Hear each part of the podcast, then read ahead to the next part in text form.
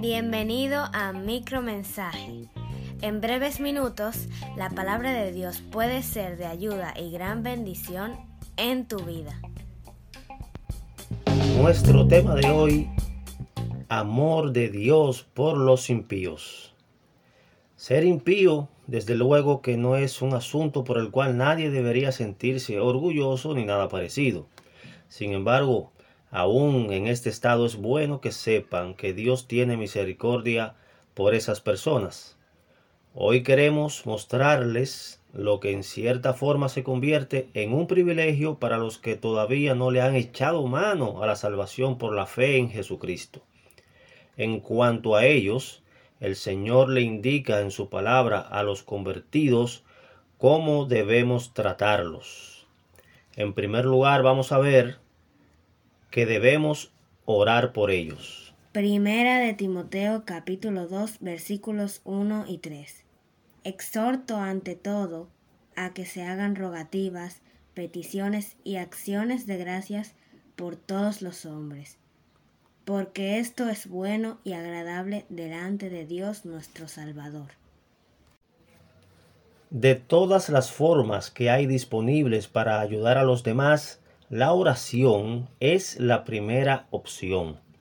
Podemos ayudar a un amigo, compañero de trabajo, un familiar y hasta a alguien desconocido.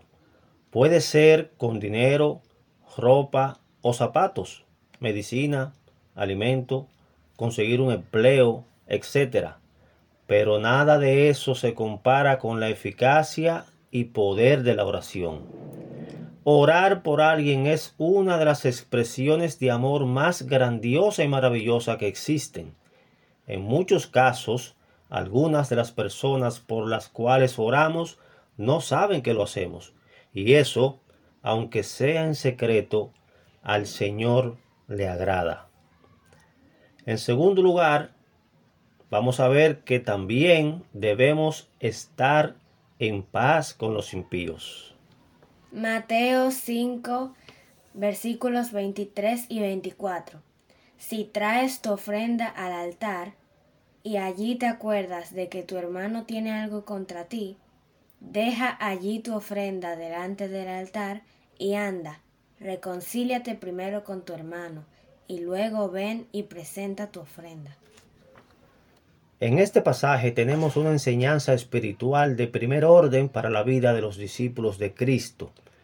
El Señor no quiere ni acepta la adoración si hay pendiente alguna rencilla. En este ejemplo, la adoración se hace a través de una ofrenda. La rencilla podría ser con un hermano en la fe o no. En todo caso, Dios quiere que estemos en paz con el prójimo. Pero además, en tercer lugar, también debemos amar a los impíos. Mateo 8, versículo 44. Pero yo os digo, dijo Jesús, amad a vuestros enemigos. El verdadero significado del amor es tener mejores deseos para los demás, sentimientos puros y sinceros. Jesús no solo enseñó este tipo de amor, sino que también lo practicó en su corta vida terrenal. En cuarto lugar, vamos a ver también que tenemos que perdonar a los impíos. Mateo 18 versículos 21 y 22. Entonces se le acercó Pedro y le dijo, Señor, ¿cuántas veces perdonaré a mi hermano que peque contra mí? ¿Hasta siete? Jesús le dijo, No te digo hasta siete, sino aún hasta setenta veces siete. La resolución que Jesús da aquí no se trata de un asunto matemático sino de su aplicación, que no es más que el perdón ilimitado. En quinto lugar, también debemos bendecir a los impíos. Romanos 12, versículo 14. Bendecid a los que os persiguen, bendecid y no maldigáis.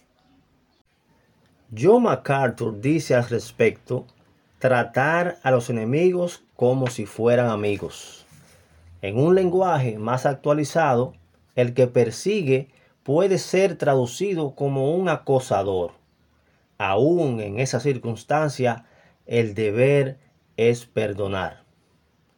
En sexto lugar, el Señor nos manda que debemos ser buenos con los impíos también. Romanos 12, versículo 17. No paguéis a nadie mal por mal. Procurad lo bueno delante de todos los hombres. ¿Usted se imagina que la actitud de los hijos de Dios fuere el hacer un ajuste de cuentas cuando sea agraviado? El Señor no quiere eso.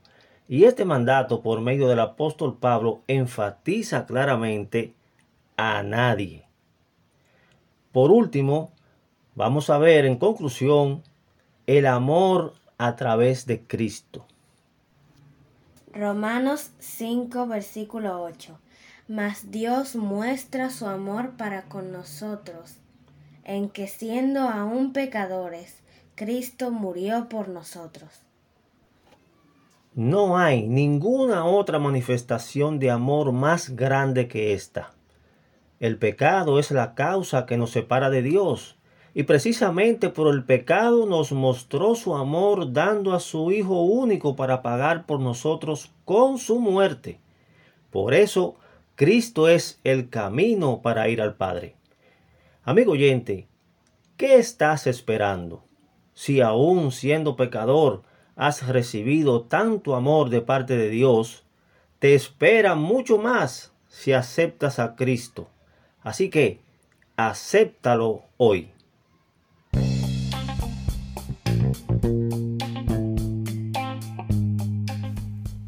Si necesitas saber más acerca de esto o ayuda espiritual, escríbanos al correo electrónico micromensaje.hotmail.com y con la ayuda de Dios le contestaremos. Hasta el próximo episodio. Dios le bendiga.